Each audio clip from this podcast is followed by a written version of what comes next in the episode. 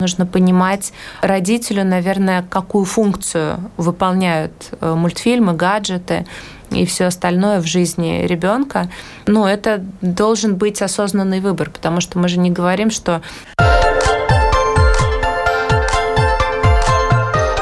Школа для родителей. Здравствуйте, с вами Марина Талапина, звукооператор Рейнис Будзи, и в эфире программа «Школа для родителей». Спасибо, что слушаете нас. Сегодня у нас очень актуальная тема для многих родителей – польза и вред мультфильмов для наших детей. Я рада представить на эти и другие вопросы. Сегодня нам ответит логопед, специальный педагог и мама Лада Решка. Здравствуйте. И основатель и руководитель Центра развития образования «Инсайт», педагог мама Катерина Казановская. Здравствуйте. Когда-то мультфильмы дети могли увидеть чуть ли не раз в день в программе «Спокойной ночи, малыши». И сегодня это удовольствие доступно в любом гаджете. Существуют телеканалы, в которых их можно видеть 24 на 7. Вот что надо знать о просмотре мультфильмов родителям? Без них все равно никуда. Ладно. Я согласна, что без мультфильмов никуда. Я, правда, искренне не представляю ни свою жизнь, ни жизнь своего ребенка без них, потому что они огромный кладезь информации, культуры, развития. И это, правда, здорово и важно и нужно. Вопрос, когда, сколько, в каком возрасте, как долго, как часто. Я надеюсь, на все эти вопросы вы сегодня нам ответите. Постараемся, да. Катерина, вы помните, когда вы смотрели мультфильмы раз в день? помню, было такое время, и действительно очень хорошо я научилась пользоваться часами в то время, потому что нужно было отследить и запомнить, и самой включить. Это была моя обязанность. Если я хотела посмотреть мультфильм, я должна была подготовиться и сама вовремя подойти к телевизору и включить заветную кнопку. Это было такое очень интересное время. Уже, честно говоря, не помню, что за мультфильм был у меня любимый вот в то такое дошкольное время, но да, это такой особый ритуал, ежедневный, ежеутренний, который я вспоминаю с большим теплом, конечно. А сейчас надо детей приучать выключать мультфильмы, чтобы они самостоятельно научились, в принципе, контролировать то время, которое они проводят с мультфильмами. И вот это, наверное, самый сложный вопрос, потому что когда доходит до момента «давай выключим», настроение у ребенка может меняться. Что с этим делать? Здесь такая интересная тема, что в первую очередь мы говорим не столь про мультфильмы, а про отношения между родителем и ребенком и про то, какие границы выставлены и какие правила, скажем так, есть в семье и как они соблюдаются. И всегда ребенок будет пытаться саботировать эти правила, потому что мультики это намного интереснее, чем идти чистить зубы или делать уроки, или спать. И это абсолютно логично и понятно, и мы не можем здесь винить ребенка в том, что он не хочет выключать этот экран. Здесь вопрос про ответственность взрослого насколько он может выдержать данное слово самому себе и ребенку. То есть то, что было сказано, что через пять минут ты выключаешь, или эта серия последняя, значит, так и должно быть. Да, абсолютно согласна с Ладой. Это действительно история про границы, про взаимоотношения. И очень часто, когда мы как бы даем видимую свободу ребенку, ну пусть он выберет, пусть он сам сделает, мы на самом деле просто перекидываем на него ответственность за то решение, которое должен принимать взрослый человек. И с любым удовольствием, поскольку дети, да, у них тормозные процессы такие слабенькие еще, они усилием воли себя не очень умеют заставлять. Вот эти все истории с удовольствиями, с мультиками, с компьютерными играми, с гаджетами, это полностью ответственность родителей. Если мы действительно следуем тем правилам, тем договоренностям, которые мы установили с ребенком, со временем мы увидим, что и ребенок э, гораздо лучше их понимает и принимает, и сам начинает вовремя останавливаться, потому что он знает, что если мы договорились два мультика, то два мультика, и мы закончили. И внутренне он уже готов к тому, что второй мультик будет последним. А что, если попытаться перекормить мультфильмами ребенка? Он хочет, например, уже выключать или там идти заниматься чем-то другим, а ты ему говоришь, нет, миленький мой, давай-ка ты посмотри мультфильмы. Мне кажется, надо хорошо знать своего ребенка и его индивидуальные особенности. Есть дети, которые, скажем так, с толстой кожей, которые не очень чувствительные, не очень восприимчивые. И, наверное, можно попробовать с ними поиграть в такой эксперимент, в такую игру и посмотреть, к чему это приведет. Ну, хотя бы вот если вы готовы к последствиям. А если вы знаете, что у вас очень чувствительный и восприимчивый ребенок, то с большей вероятностью он просто получит э, передозировку этих мультиков, гиперстимуляцию, и его нервная система не выдержит. И потом вы на выходе получите очень эм, истощенного, зазомбированного и истеричного человека, с которым вам придется весь вечер как-то пытаться справиться, контейнировать его чувства и эмоции, а он будет в абсолютном протесте и в истерике с большей угу. вероятностью. Ну и вы потом заодно тоже догоните это настроение, и тоже, возможно, истерика с вами произойдет. Да. Поэтому родители усвоили окончание просмотра мультиков это полностью ваша ответственность. По крайней мере, на начальном этапе точно. Пока вы не приучите своего ребенка самостоятельно заканчивать этот процесс. Насчет мультиков вообще, в чем их польза? Масса масса вариантов. Если мы говорим про какие-то первые мультики для малышей, то это, конечно, польза связана с развитием речи, с пополнением словарного запаса, изучение, то есть новых слов, новых каких-то вообще форм. Например, если это обучающие мультики, где рассказывается про виды животных, про геометрические фигуры, цвета и все такое. То есть это, конечно, развивающая функция.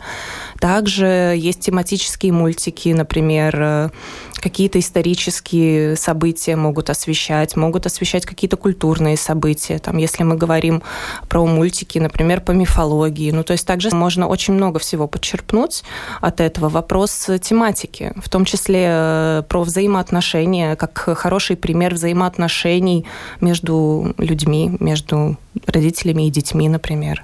Здесь можно добавить также такую, может быть, не очень очевидную социальную функцию, потому что это первые такие темы общие для разговоров для детей, когда они начинают в садике, например, да, общаться, уже дружить и обсуждают что-то, что они вместе видели, что они вместе смотрят, начинают разыгрывать какие-то истории. И это отличная тема, и на самом деле это сложная достаточно история про то, чтобы вдвоем с другим человеком отыграть каких-то персонажей, которых вы смотрели не вместе а каждый в свое время, и каждый ребенок приносит вот в это общение свою память, свой опыт, свои какие-то знания, впечатления, эмоции. И на самом деле это тоже, добавляя к тому, что сказала Лада, это тоже очень важная функция мультиков, потому что она развивает вот это мышление абстрактное, память, э, пересказать, обсудить, либо когда дети приходят и, например, в тот же садик, да, в какую-то группу, они приходят и начинают рассказывать, что они увидели, что они посмотрели. Или маме пересказывают, папе, какой мультик а смотрели. А как они замечательно исполняют да, песни да. из угу. мультфильмов и танцуют под мультик тоже перед телевизором. Все, что хорошо, все понятно. Но есть и вторая сторона медали – и некоторые специалисты утверждают, что ряд мультиков тормозит развитие и действует на нервную систему. У многих детей может после мультфильма меняться настроение, они могут грустить, если их э, любимый герой пострадал, или наоборот слишком быть перевозбуждены, потом трудно успокоить, особенно если это перед сном. Вот вторая составляющая – вред – ну, смотрите, во-первых, как в любой индустрии, есть продукты качественные, есть продукты некачественные. И если мы говорим о, об индустрии анимации, мультфильмов, то, конечно, показывать своему ребенку просто что-то с Ютуба, ну, это не очень хорошая идея. Есть замечательные франшизы, которые создают мультики специально для детей под определенные возрастные категории.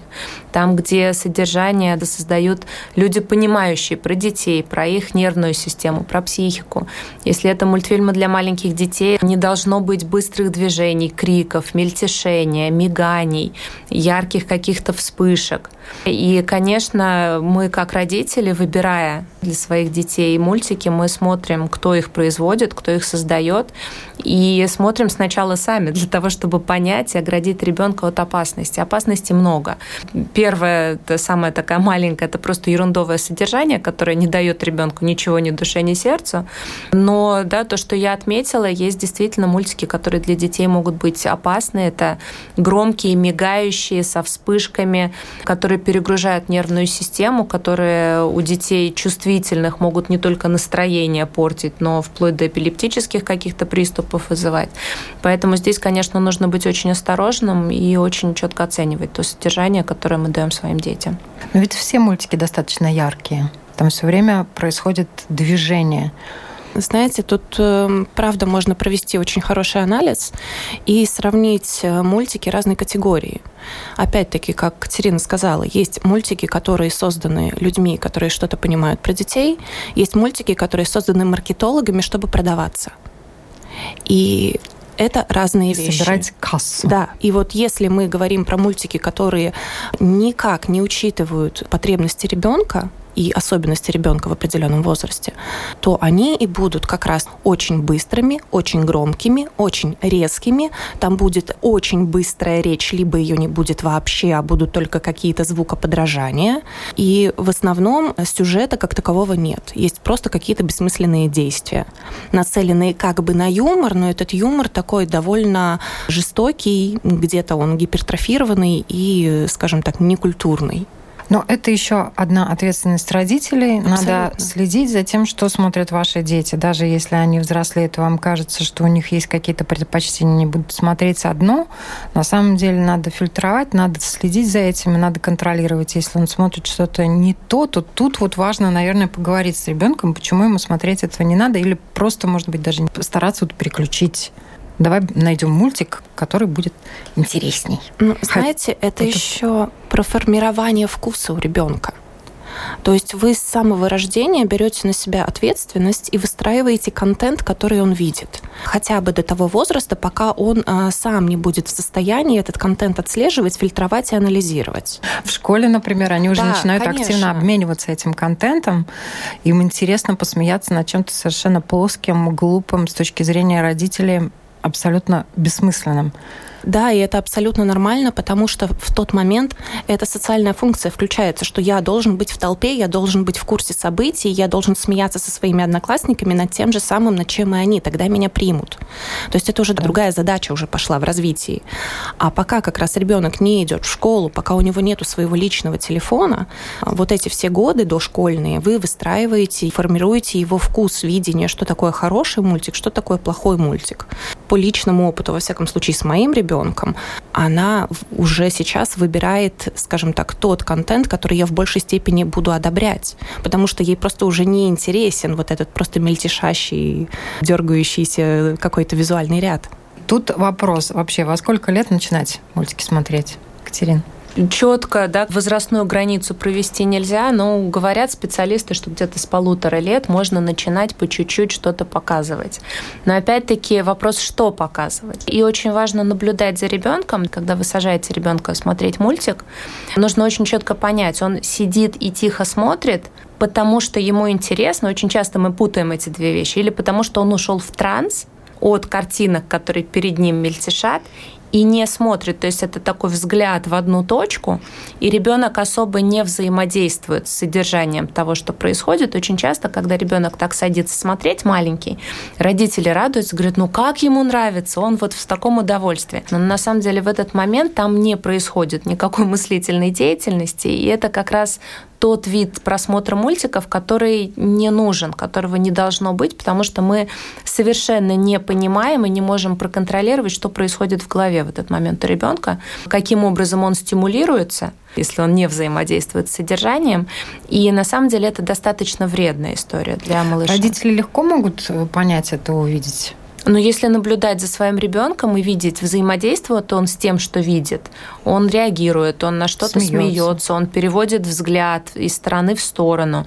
То есть это общение э, с видеорядом, либо это просто взгляд в одну точку, и ребенок как бы немножко ушел в транс. Завороженный. Да. И это первый такой признак. Если вы видите, что на мультике ребенок реагирует таким образом, то, наверное, ему не надо еще смотреть мультики по его э, развитию, по его нервной системе. Значит, мы его стимулируем другими образами через картинки, через игру, весь арсенал, который есть развивающий для малыша, для того, чтобы он взаимодействовал. Но здесь еще нужно понимать, какой мультик мы показываем, да, потому что если мы говорим про самого маленького, полтора-два года, ну вот любят дети «Щенячий патруль», он вроде добрый и хороший, но на полтора года это мультик совершенно никуда не годящийся. Там очень много героев, там сложные сюжетные линии, там и быстрая речь. бегают, прыгают. Да, то есть это может быть спасают. мультик э, из серии «Малышариков», или вот у моего ребенка любимый был «Грузовичок Лева», где показывается одна простая картинка,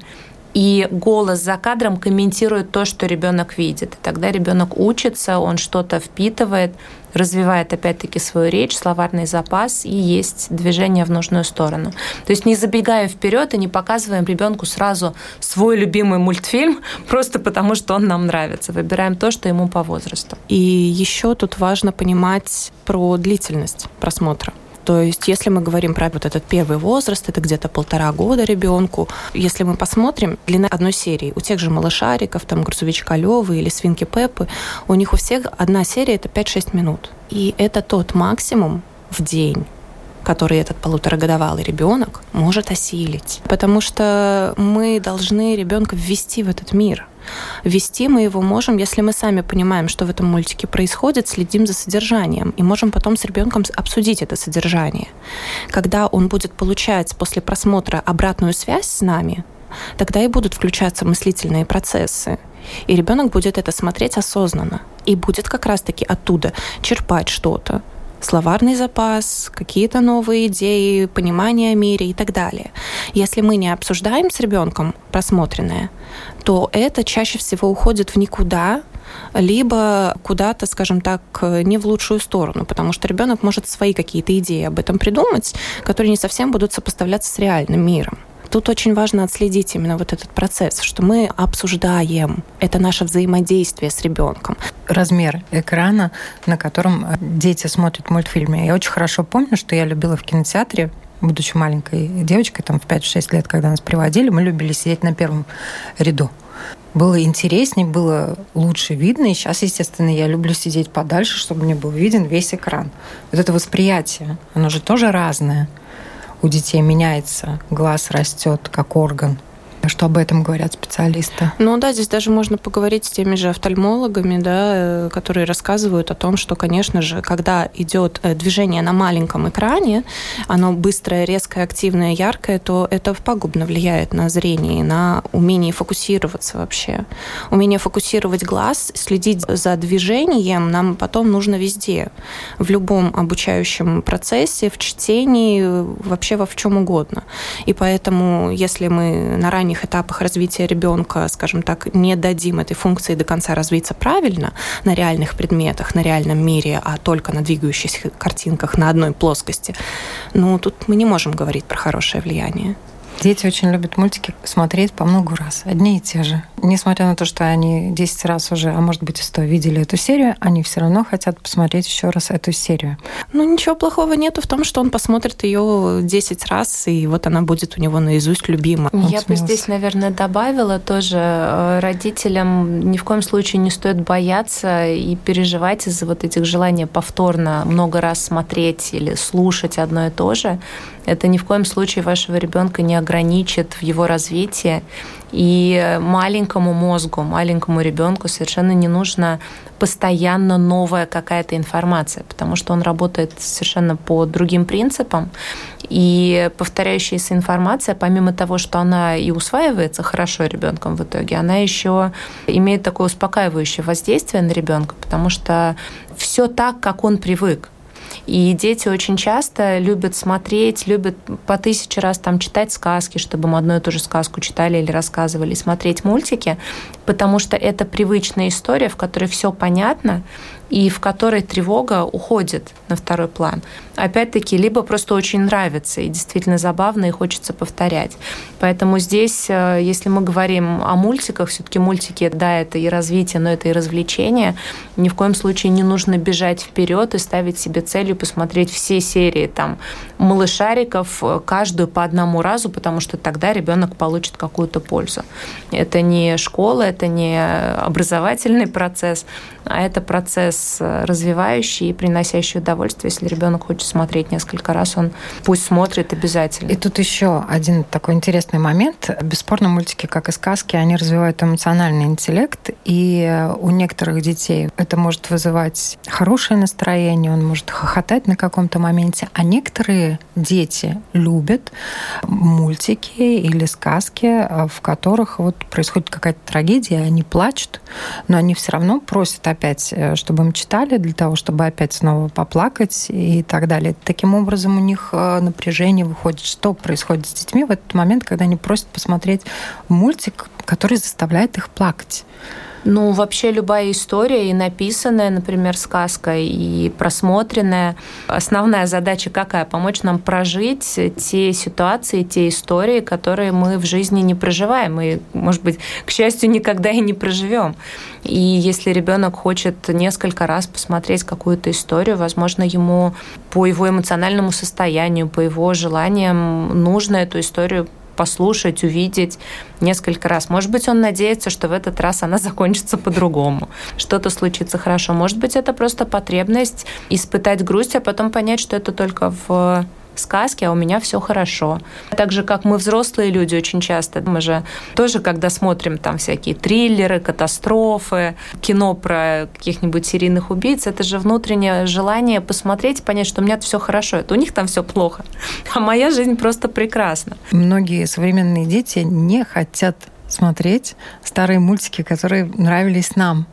А у некоторых родителей, наоборот, как-то вот они сконцентрированы на том, что раньше мультики были лучше, добрее, и надо обязательно пересмотреть и все диснеевские старые мультики, и «Ну, погоди», и все остальное. Что говорят специалисты на этот счет? Если ребенок не хочет смотреть старые мультики? Причина, по которой детям часто не нравятся старые мультики, во-первых, у них немножко другой темп, они нарисованы и, по-другому. Да, да, да, да. Там немножко другой Они темп, не такие яркие, кстати. Да. И они могут транслировать просто непонятные какие-то концепции, потому что те же самые приборы, все эти телефоны, телеграфы и так далее современному ребенку просто непонятны. То есть, э, оценивая какой-то старый мультик, который мы ребенку показываем, нужно не только думать о своих теплых воспоминаниях, а подумать, насколько ребенок сможет содержание этого мультика соотнести со своей реальностью в данный момент. У меня такая совсем другая история, наверное, насчет мультиков и личного опыта с моим ребенком.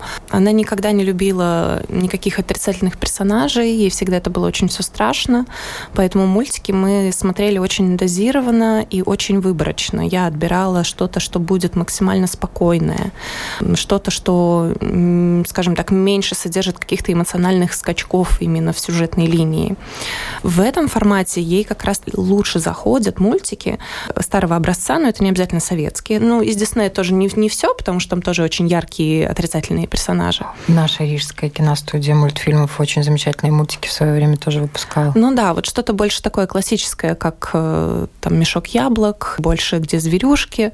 Или потом было очень классно перейти на творчество Хаяо Миядзаки. Это были наши первые полнометражные мультики, потому что там это как-то все очень с добром и с теплом. И как раз вот через эти мультики было очень здорово объяснять ребенку, что раньше были такие телефоны.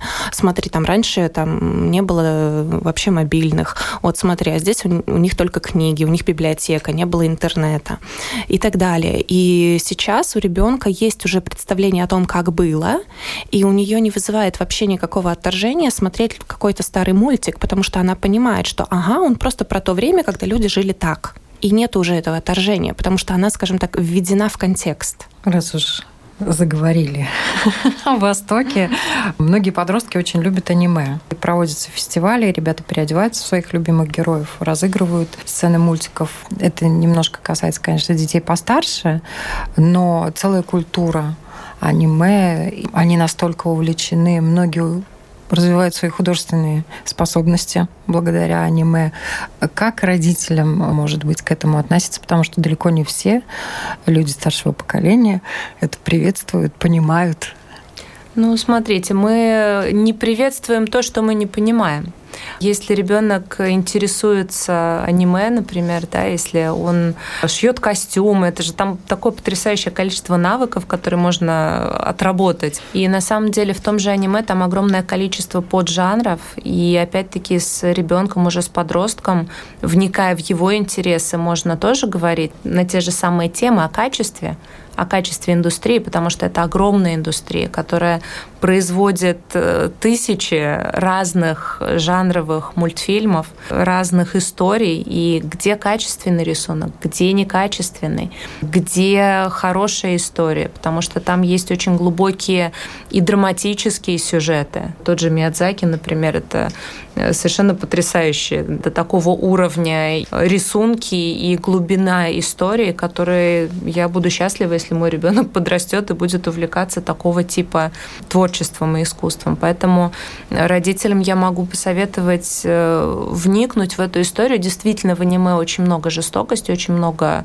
таких неприятных, пугающих каких-то графических сцен но в то же время там огромный ресурс э, творчества, там огромный ресурс э, философии. Мне лично импонирует в этой истории э, это весь тот пласт разных культурных событий, которые окружают жанр аниме.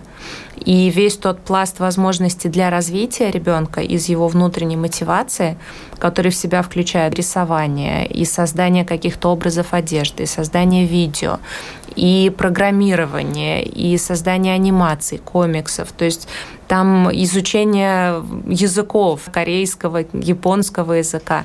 Это потрясающий ресурс для мотивации ребенка через то, что ему актуально и интересно. Поэтому если мы закрываем двери и говорим, это все ерунда, ну, мы заведомо не правы, потому что это гигантская, Мы просто лишаем себя еще одной да, темы да. для разговора со своим ребенком. А, Конечно. А, абсолютно согласна. И если скажем так, родитель отрицает интерес ребенка, то помимо того, что он э, ограничивает возможность для коммуникации, какие-то новые темы, он еще несколько дискредитирует себя в глазах ребенка. А ребенок будет просто продолжать смотреть это все в тихую и меньше доверять и рассказывать об этом родителю. А родитель на самом деле может принять участие, да, да, и поехать купить материалы для костюма и так далее, Конечно. помочь что-то вышить. Вы можете организовать транспортировку ребенка с его друзьями на это мероприятие, посмотреть, чтобы это было все безопасно, проводить их там, положить им пакетики с собой с едой какой-нибудь. Проявите какую-то заботу и участие в этом. Это будет намного ценнее и круче, и такой родитель запомнится его тепло на всю жизнь. Да. И можно, например, как вариант попросить попросить ребенка сделать для вас подборку к анимации того аниме, которое должно понравиться вам с вашей сферой, системой ценностей, вкусов, интересов, запросов. И это позволит ребенку искать в том объеме содержания, которое существует, искать то, что понравится маме и папе, там, где про искусство, там, где действительно качественная анимация, там, где хорошие художники, там, где интересное содержание, потому что аниме и на исторические темы снимается, и очень глубокие, да, как бы разные да. драматические сюжеты. Mm. Это же не только mm. вот эти все прыгающие mm. какие-то существа, да. да, и монстры. Это действительно огромный пласт искусства, огромная часть культуры восточных стран. В завершении программы я не могу не спросить вас динамика развития детей посредством мультфильмов. У меня, наверное, двоякие выводы, потому что за последние годы я наблюдаю тенденцию того, что в большей степени мультики пагубно влияют на развитие детей, потому что в большей степени родители с помощью мультиков хватают себе свое свободное время. Не с помощью бабушек, дедушек, нянь или детских садов, а именно с помощью мультиков. И, к сожалению, очень часто приходят дети с задержками развития речи, в том числе потому что практически весь день они проводят, смотря мультик, а не взаимодействуя с взрослым. Поэтому тут очень хочется призвать родителей подумать о том, чем вы платите в будущем в развитии своего ребенка, если сажаете его на да даже два часа без перерыва смотреть мультики. Но при этом не хочется, чтобы их э, ненавидели или устраивали какие-то сожжения ведьм, потому что очень часто у нас происходит вот эта игра в черное-белое, либо полностью разрешить, либо полностью запретить. Нет, не надо запрещать. Мультики это прекрасно и потрясающе. Просто давайте, пожалуйста, брать на себя ответственность в этом деле. Катерина. Действительно, мы имеем сейчас, да, в 21 веке, мы имеем огромное количество ресурсов, которые могут быть помощниками родителям в воспитании, в развитии детей. И расширяя историю про мультики, сюда же можно добавить и гаджеты, и планшеты, и там виртуальную реальность и так далее. Это все создается и имеет э, огромный мощный потенциал для того, чтобы жизнь наших детей была интереснее, богаче, полноценнее, содержательнее. И те дети, которые правильно смотрят мультики и смотрят правильные мультики, действительно богатая речь у них, интересное воображение. Они умеют что-то рассказывать, обсуждать, разыгрывать какие-то сценарии. То есть мультики действительно могут дополнять быт ребенка и быть очень важной, интересной составляющей частью его жизни, не тормозя при этом развитие. Но да, нужно понимать родителю, наверное, какую функцию выполняют э, мультфильмы, гаджеты, и все остальное в жизни ребенка, ну, это должен быть осознанный выбор, потому что мы же не говорим, что если мы один раз ребенка посадили на полчаса за мультик, потому что у нас какой-то центнот или нам нужно просто выдохнуть, ничего не случится, и за один раз ваш ребенок не сломается. Но мы должны очень четко понимать, что является ежедневной традицией, как мы включаем мультфильмы в жизнь нашего ребенка. Я надеюсь, что родители, которые понимают, что ситуация запущена, потому что, к превеликому сожалению, действительно, в наш век гонки информации, зарабатывания денег и так далее, очень легко дать ребенку телефон и привыкнуть к тому, что ты даешь ребенку телефон, не особо задумываясь о том, что он смотрит. Тут просто даже начать фильтровать то, что он смотрит, это уже шаг в сторону прогресса в этом вопросе. Спасибо большое. Я напоминаю, на вопрос Латвийского радио сегодня отвечала логопед, специальный педагог и мама Лады Решка, и также мама, основатель и руководитель Центра развития образования «Инсайт», педагог Катерина Казановская. Всем хорошего дня!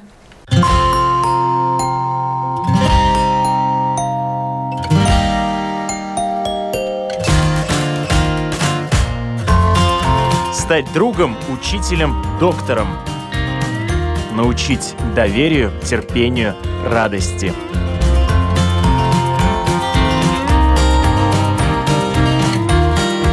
Школа для родителей на Латвийском радио 4.